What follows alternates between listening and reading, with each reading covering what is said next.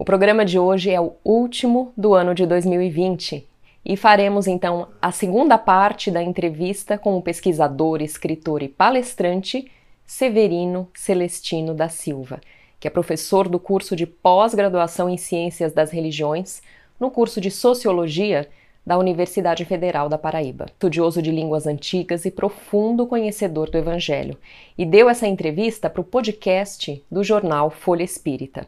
Hoje nós vamos ouvi-lo falar, entre outros assuntos, sobre o significado das parábolas de Jesus e também sobre as transformações provocadas pela pandemia no nosso planeta. Por que, que o senhor acha que Jesus eh, se manifestava por parábolas, né? Ou até complementando, por que, que ele dizia uma coisa e as pessoas muitas vezes não entendiam, justamente pelas parábolas? As, as parábolas de Jesus são os grandes tesouros da humanidade. Porque até a, a parábola de Jesus começa no Gênesis. As parábolas dele começam no livro do Gênesis, no livro de Moisés, lá na primeira revelação. Então, quando ele, você observa que reino dos céus não tem lá no Gênesis. Tá certo? Só dar um exemplo assim, bem resumido, para você entender. Reino dos céus não tem lá, mas tem o salmista dizendo que Deus é poderoso, ele é o, é o Senhor dos céus, é o Senhor da terra. Então, o salmista tinha uma noção vaga do que era esse reino dos céus. Né? Quando chega quando chega lá, na, lá no o, Gan Eden, é um reino. O Jardim do Paraíso é um grande reino. É um micro-reino com grande repercussão espiritual. Quando Jesus chega no Novo Testamento, ninguém ninguém sabia o que era reino dos céus. Quem começa a falar isso é o precursor João Batista.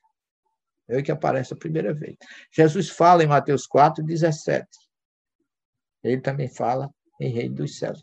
Mas até aí, o povo não entendia absolutamente o que, que ele estava dizendo. Então, ele contou, no mínimo, umas dez parábolas sobre o reino dos céus. Ele, ele podia muito bem ter dado um conceito do que é reino dos céus, não poderia.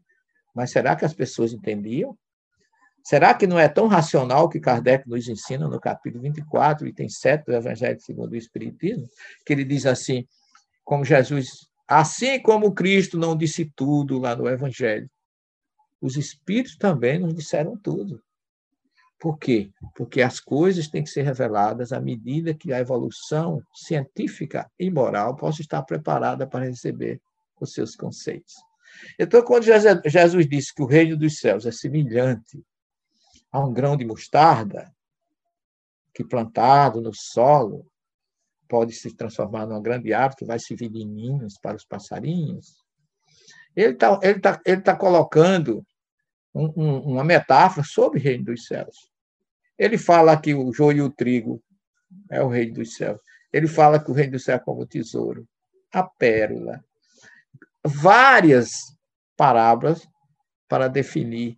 E se você perguntar hoje, tem muita gente que ainda não sabe definir ainda não entende porque é que Jesus usou o grão de mostarda, ainda não entende porque é que ele disse que era a, a menor das sementes, mas não é a menor das sementes, a menor das sementes é o gigilim, é muito menor do que um grão de mostarda. Eu já tive em Israel mais de 12 vezes, 13 vezes, e conheço mostarda. As mostardas, os pés de mostarda que eu vi em Israel, talvez não alguém dois ninhos de beija-flor. E por que é que Jesus disse que as aves dos céus vão fazer ninhos no seu galho. Porque Daniel fala disso, porque Jeremias fala disso, falando do reino do Egito e do reino de Nabucodonosor, que seria como uma árvore que os seus galhos dariam guarita às aves, aos animais e sombra aos homens. Jesus traz essa metáfora de lá de Daniel, de Ezequiel e do próprio paraíso para falar do que é o reino dos céus que é um elemento que ampara, que acolhe indiferentemente a todos, desde que estejam preparados. Mas até você descobrir isso, os cientistas zombam. Ainda hoje, os cientistas zombam, embora Pasteur tenha dito que pouca ciência afasta de Deus e muita ciência dele aproxima. Quer dizer, os homens ainda não estão com muita ciência, e Kardec traz isso também na Gênesis com muita propriedade, dizendo que enquanto o homem não entender que a, a vida não começa com o nascimento, não termina com a morte, ele vai zombar de muitas coisas da espiritualidade. E nós vivemos numa era Cláudia, Eleni, Conrado, que a gente não pode, ninguém pode ignorar que nós somos imortais. E que a vida não termina com a morte. Porque a própria ciência já trouxe tantos argumentos nesse sentido. Gente de peso, sobretudo Estados Unidos, com Brian Weiss, a França com Patrick Drouot, nós temos a dos Estados Unidos com Hebe Alexander III. Nós temos tantos cientistas, Ian Stevenson, na ainda do Dr. Banerjee, explicando reencarnação e imortalidade da alma, que não era para a grande massa da humanidade ainda ter comportamento que tem diante das coisas da vida. Porque quando você tem esses conhecimentos, fica muito mais fácil de entender que, como Jesus diz, nós somos como o vento. A gente sopra para onde a gente está passando, ninguém nem sabe de onde a gente vem nem para onde a gente vai, mas a gente já existiu, por isso que viemos. Vamos voltar a existir, porque se viemos uma vez, fomos para o outro lado, viemos do ontem, estamos no hoje, vamos para o amanhã, porque aqui esse ciclo não se repete, quando na natureza, racionalmente, tudo se repete.